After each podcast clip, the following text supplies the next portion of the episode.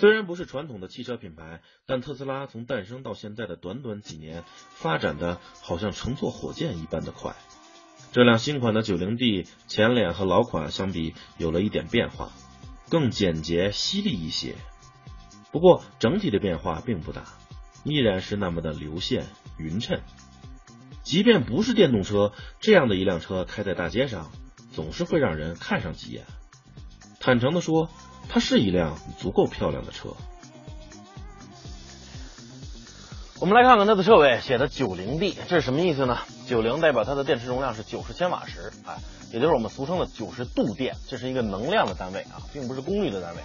九十千瓦时，而 D 呢代表的是 Dual，就是 D U A L，代表这辆车是双电机，前后轴各一个电机。那么在这辆普通版的特斯拉上面呢，它的前后轴电机是一样的功率和扭矩啊。特斯拉习惯称这个电机为小电机，即便这个小电机它的最大功率达到了一百九十三千瓦，最大扭矩三百三十牛米，加在一起就是三百八十六千瓦，六百六十牛米啊。可能说千瓦你有些不太形象，就是五百二十五马力，六百六十牛米，很强了吧？我们比较期待它路上开起来的感受。而在它上面呢，还有一个性能更加强劲的，叫做 P90B。这个 P 的意思就是 performance，性能的意思。前轴依然是小电机，而后轴换成了特斯拉所谓的大电机，三百七十五千瓦，六百五十牛米。所以你加在一起就是五百六十八千瓦，九百八十牛米。可能说千瓦还是有点不太足，就是七百七十马力，九百八十牛米。你想想看，一辆它的功率比这个兰博基尼 LP 七百还要大，扭矩接近一千牛米。那是什么样的一种加速？虽然很遗憾这次没有拿到 P90D，但是这辆 90D 它本身的加速就已经非常强悍了，而且因为电机的功率没有那么的凶残，没有那么的大，所以它的续航里程也要比 P90D 稍微大一些。可以说这辆车是在性能和续航实用之间找到了一个比较好的平衡点。那么接下来我们到车里来看一下，一进入车内啊，先不看别的。你的眼睛就首先会被这个十七寸的超大的中央显示屏所吸引，这也是它区别于传统的汽车操控方式的一个最大的不同之处啊。基本上除了这个车窗啊、后视镜等等的，其他所有的调整全在这儿，呃，也很好用，很方便那个这个上手，就跟我们大家用的那个平板一样。你看上面分别有几种主菜单啊，音乐、导航、日期、能量。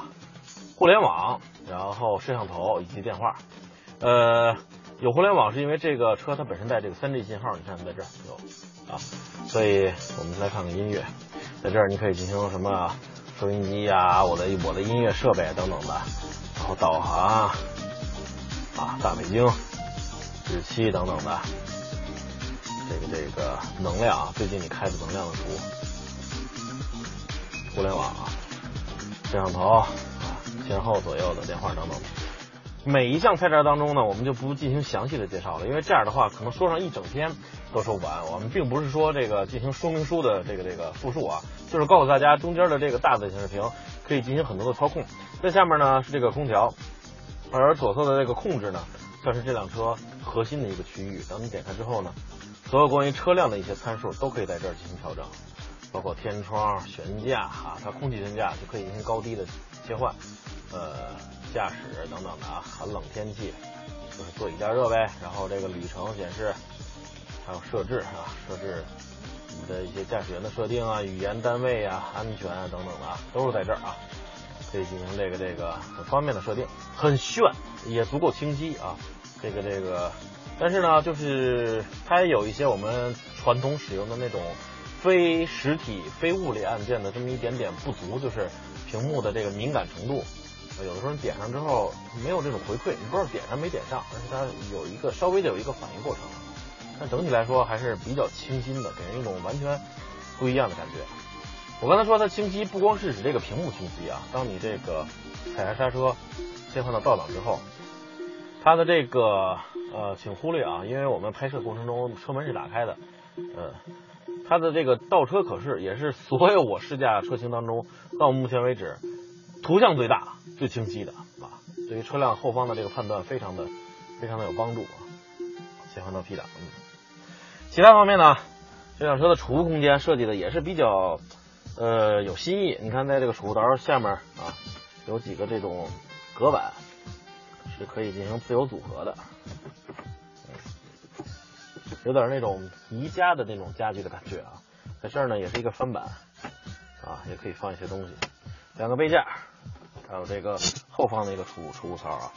但是呢，车门上没有。呃，我不知道为什么它车门上没有？难道说是因为它是电动车和传统汽油车不一样，在这有什么机关吗？所以才没有吗？呃，如果你开惯了普通的车，但是开这辆车的话，你想往车门上放一些东西，你会发现非常的尴尬，或者说有时候很不方便，只能往中间这儿去去放啊。在它的前方呢，还有一个大的这个液晶显示屏，可以显示这个车辆目前的车道的行驶状态啊，以及它的这个自动驾驶方面啊，这个我们一会儿再看看。还有右侧的这个能量显示图。当然，你通过这个波轮的话，下面的菜单可以进行呃温度控制、风扇啊、亮度等等的选择。而左侧呢，就是车辆的状态，现在显示的是这个车门打开。然后呢，当你在驾驶的时候，它是一个钟表。当你设定导航之后呢，它就变成了你导航的路线了。整个这个这个，嗯，完全颠覆了传统汽车的这个这个界面的操作啊，让人耳目一新。我相信你用这个应该会上瘾的。啊，至于驾驶空间或者说乘坐空间嘛，特斯拉的轴距是两千九百六十毫米，听上去还是挺大的啊，这足以使它跨入中大型轿车的这个行列。呃，坐在这儿呢，腿部空间也还可以啊，这个这个，呃，地板也足够平整，但是你总觉得坐在后面有些怪怪的啊，就是大腿比较上翘，地板比较高。其实呢，这也很容易理解，就是因为它的地板下面是一个大的电池仓，所有的电池都在地板下面。它的地板自然就高了，因为本身车就不高嘛，一个轿车嘛，所以电池容容纳在底下，地板自然就高了啊。想到这儿也可以稍微理解一下了，但是呢，确实坐着感觉有点怪怪的，大腿始终是往上翘啊。它的这个后面有三个头枕，看这意思能坐三个人，但是我想中间的这位乘客就别在这凑热闹了，真的，两个人在这坐着，中间的这个向前的过道的这个延伸，可以把腿稍微伸一下，痛快痛快。啊，所以后面坐俩人还是比较舒服的，就是地板有点高，但是可以理解。作为一辆掀背车型呢，特斯拉的后备箱，也就是储物空间方面处理的还是不错的。你看打开之后，非常的巨大平整，在这种状态下，它的这个容积是七百四十升左右啊，上面还有这个隔板啊，更实用了。而当你抬开这个底下的垫板之后，在下面还有一个下凹的这个储物槽。啊，总之呢，这个对付五个人的外出旅行完全没有问题，非常的宽敞，而且它的后排座椅还能放倒。在这儿呢，我就只放一侧的了啊。放倒之后呢，虽然有一个小小的隔断啊，就是这个凸起，但是这个时候它的整体空间应该超过了一千五百升，一千六百升左右啊。这个在这个大宗物体的这个运载方面，实用性还是相当不错的。那么，既然这辆车它是电动车，也就是说，在传统的前机器盖下面没有发动机了，所以它还有一个非常小小的前备箱，我们去看一下。虽说它前面没有发动机，但是也没有说整个的前面全部是被腾出来放东西，就是这么一个小的一个槽。那是因为它的前轴上还有一个电机呢，别忘了，因为它是前后轴都有的。如果对于单电机的车型，比如说就是后轴有个大电机的。那么呢，前面的储物会储物这个槽会更大一些，但是双电机的前面会占有一定的这个这个侵占一定的空间啊，电机，所以只有七十多升左右。嗯，在这里面呢有一个特斯拉的应该是急救包吧，特斯拉的一个急救包。另外呢还有一个拖车钩，原厂的拖车钩，装备倒是还挺齐全的啊。这块呢，我觉得也就放一些。小的包或者说装饰意义大于旅行意义的这么一个包，可以搁在前面，就是这样。而且没有我们熟悉的隔音棉，但是它这也不需要隔音了。就算前面有电机的话，声音也不会太大的。不过在开到路上之前，我们先做一个有意思的实验。好，在正式上路驾驶之前呢，我们先来看看这辆九零 D 它的这个加速性能有多么强悍。这还不是高性能版的 P 九零 D，呃。在这儿呢，有一个手机，我的手机啊。我们再看看全力加速的时候，这个手机我把它放在这个座椅靠背上，它会不会滑下来啊？呃，以此来看看它的这个加速性能的强悍啊。我们有一个专门的小摄像机来对着这个这个这个呃手机啊，可以先试一下，准备。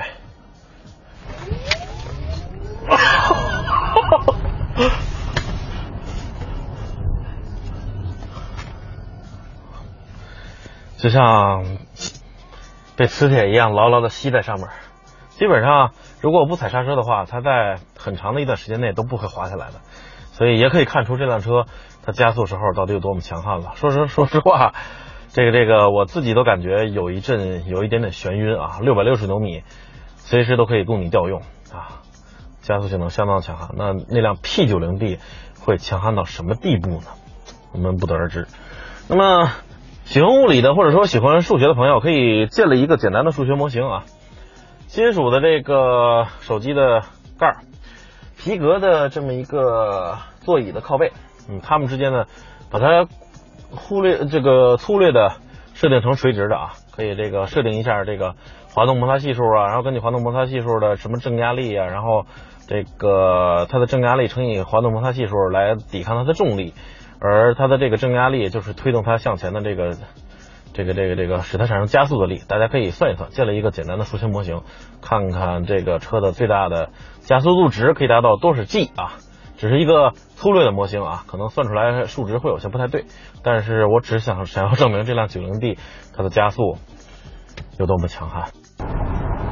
哈，刚才那个实验只是验证一下它强大的扭矩带来的令人头晕头晕目眩的这么一种加速感受啊，确实很强大。那么接下来呢，我们要开到公路上来感受一下了。啊，因为它就是前后轴两个电机啊，没有什么传统的变速箱机械的传动装置啊，没有。当然它是有一个固定的减速的装置啊，要不然的话，电机一万多转，动不动一万多转，那受得了吗？那个，所以它需要减速增扭啊。如果我没记错的话，它的这个减速比应该是九点七左右啊，九点七比一的这么一个传动比，达到减速增扭的目的。但是即便是减了速，它的电机的转速。经过减速之后依然很高，而且呢，这个时候扭矩得到了有效的增加，九点七基本上就是十倍的放大了。所以，无论是起步还是中途加速，你看我现在中途加速一个，哦，哦，我不知道为什么总想乐，就是这种非常持续的、一直持续的、非常强劲厚道筋道的这么一种推背感。啊，在推着你，你会感觉 就像坐过山车，大家一起在那啊，哈哈哈那种刺激的乐的感觉一样。呃，它的这个油门踏板应该不叫油门踏板，应该叫电门啊，摸电门，用脚去踩电门，开个玩笑。它电门踏板会你会感觉回馈的力度非常有弹性，而且很好控制啊。在这个起步的时候也不需要什么这个挂档啊等等的，只需要将这个怀档的位置拨到地。有那个 ready 的这个字符，就已经可以这个这个出发了啊啊！轻轻踩动电门，车子就缓缓驶出，安安静静的。然后，无论是在低速、中速还是高速情况下，这么说吧，只要是在电机衰竭之前，只要你踩下电门，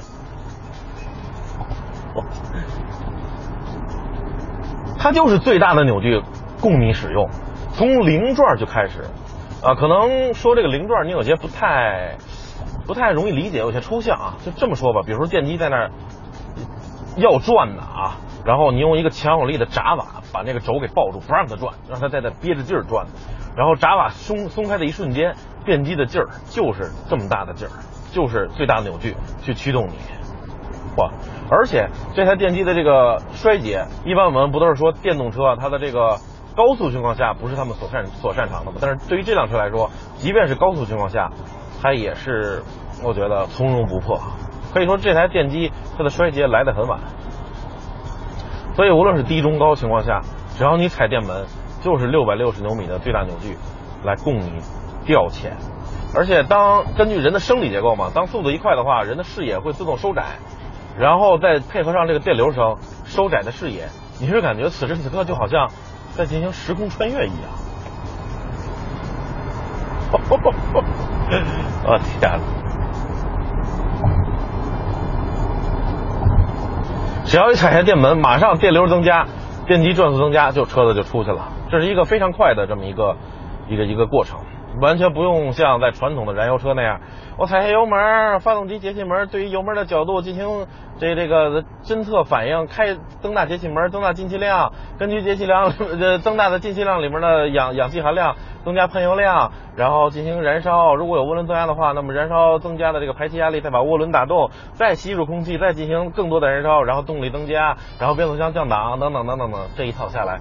多长时间？也许我说的话可能需要很长时间，但是。现代汽车的这个传统的燃油发动机和变速箱已经匹配的很好了，但是即便如此，涡轮发动机依然会有迟滞。好的话，也许不到一秒；不好的话，可能就一秒开外了。再加上变速箱，有的变速箱需要思考变速箱的人生，那就更慢了。而这辆车基本上就是以零点几秒为单位的，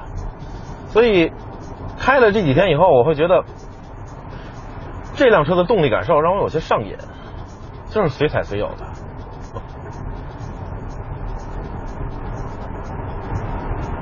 超车的话更是不在话下，这种简单直接狂暴啊！当然这辆车没有狂暴模式，比它更高性能的 P 九零 D 才会有。但是我觉得，对于它来说不需要什么经济模式、运动模式，或者说等等的，也不需要什么狂暴模式了，你就踩吧，踩少了就慢，踩多了就快，多么直接、爽快、干脆的一种一种性格呀！那么在它的这个驾驶菜单当中呢？还有这个能量回收制动的这么一条啊，我习惯把它弄到标准，而不是低。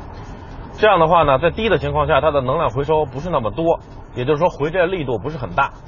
你可能松松开电门之后，就像普通的燃油车那样，车辆自己滑行，你会觉得很自然，更舒服一些。但是如果我设定到标准之后呢，因为它要回收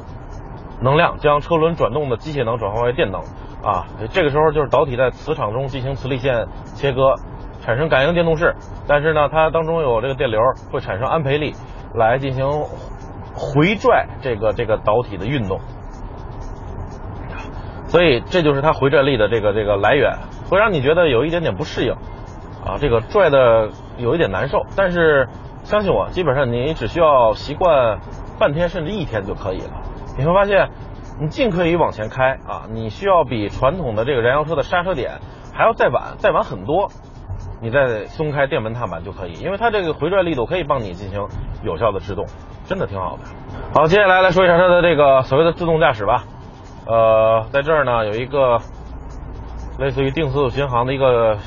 杆儿啊，将它激活啊，左侧的这个这个这个变变蓝了，就是激活了。然后你上下扭动呢，就是控制与前后车前车之间的距离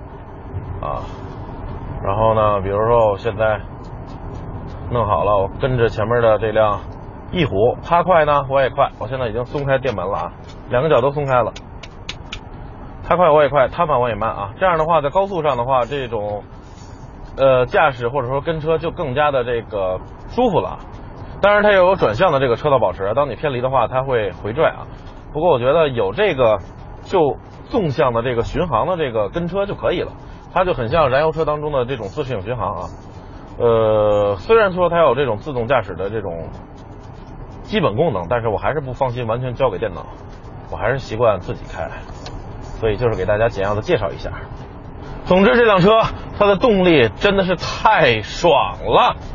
不信的话，你可以去特斯拉的店去体验一下，我相信你会迷上它的。哦，对了，说一下使用成本，这几天在特斯拉超级充电站充电没花一分钱，所以能量的补充成本是零。啊，对于它的这些机件的这个保养呢，也就是需要电机的转动部分上一些润滑的黄油等等的，保养费用也非常低，不像这个汽油机、柴油机要什么空滤啊、啊机滤啊、机油啊、弄这个弄那个，变速箱啊、变速箱油等等的，没那么多这个这个乱七八糟的事儿，所以它的使用成本是非常低的，而它的充电也很简单。只需要在他的车内地图上找到特斯拉专用超级充电站，然后开到那儿。你看，我找的就是北京的一个购物中心的特斯拉超级充电站，六个车位还没停满。进入充电界面，打开充电接口，拿下电缆，将充电头插入车身上的充电口。好了，接下来它就自己进行超级充电了。这个充电电压和电流都是相当大的，这也让它的充电时间相当的短。此时你尽管去购物、吃饭、逛街好了。等你回来，它已经充电完毕。那么，它在你眼里就是一辆完美的车了吗？不，当然不是。除了刚才我说的它的动力机构让我非常着迷之外，此外其他的方面，它的驾驶感觉并不是让我特别的满意。它使用的是空气悬挂啊，听上去比较高大上，但是这个更多只是让它能够进行悬挂的高低调节，在驾驶的质感上，并没有给你空气悬挂所应该给你的这么一种比较上乘的这种行驶的质感，依然是硬邦邦的。呃，路面上的一些凹凸不平都会比较清晰的传递到车内，而且对这些震动的化解，我觉得并不是特别好。考虑到它使用的悬挂结构，考虑到它的售价，这辆九零 D 已经是九九十万左右吧。不光是悬挂，它的转向，我不是说转向的运动性，或者说回馈力度啊，或者是什么精敏程度啊、细腻程度等等的，而是。这辆这辆特斯拉九零 D，它的转向有的时候你打方向的时候会发出，就是机构之间摩擦的这么一种嚓嚓沙沙的声，沙沙沙，就好像什么东西在阻碍或者说没有装好一样，产生了一定的干涉。所以对我而言，更多的是它的纵向让我着迷，而垂直方向或者说它的方向盘，我觉得并没有达到它的价位应有的水准。不光是刚才说的，接下来我们让我们再回到车内啊。为什么刚才我在静态体验的时候没有说它的内饰怎么怎么样？因为这一点，我觉得它作为一个汽车来说，尤其是售价达到了这个这个价格级别的这个豪华汽车来说，它的内饰方面有很多是我们不能接受的，基本上就是做工方面。你看，看看，再看看这儿，你看，看。当你使用起来，或者说使用一段时间时间之后，你就会发现，它的这些内饰方面，对于它的这个作为一辆汽车来说，豪华汽车来说，有很多都是不及格的，或者说你随着驾驶的这个时间的推移，你有很多地方想要吐槽。特斯拉确实是一个先进的一个科技公司啊，它在这个车辆的能能能量使用方面，动力的来源方面，确实是这个这个。开创了一个新天地，包括车辆的内部界面。但是呢，正是因为它是一个科技公司，不是一个传统的汽车制造公司。当他发现他把所有的这个技术都已经组合到了一起，发现要造一辆车的时候，他觉得自己的技术储备有些不太够了。最主要的就是这些内饰等等方面，让你感觉是科技的界面，但是总感觉很糙。除了车里我说的这些，还有车外，看看这儿，看看这儿。它的前前行李箱盖和这个两边的这个接缝，当你在这看的话，哇，有着好几毫米的凸起。说实话，我们自主品牌的一现在一些高端的车，比如说什么这个这个，具体就不说了，十几万的自主品牌的车，我觉得外观的工艺做的也要比它处理的好吧。再看后面整个这些接缝，然后这个密封条的装配。在后面这些，整个车给你感觉就没有达到一种非常严丝合缝的这么一种地步，与它的售价完全不符。它是一辆科技感很高的电车，不能叫汽车，它是一辆科技感很高的电车。但是作为一辆豪华的车，我觉得它却有些不及格。是的，它在某些地方做的还不够好，至少和它的价位相比。还不够好，但这并不妨碍它是一辆有意思、有乐趣的车。全数字化的中控界面让人耳目一新，前后电机强大的扭矩随时会给你带来头晕目眩的加速感。至于你们关注的实用性，我觉得与其说特斯拉如何努力才能让它更加实用，倒不如说整个社会的用车环境如何改变才能让它更加实用。这并不是一家车企能够做到的。而是需要所有用车的人共同努力的结果。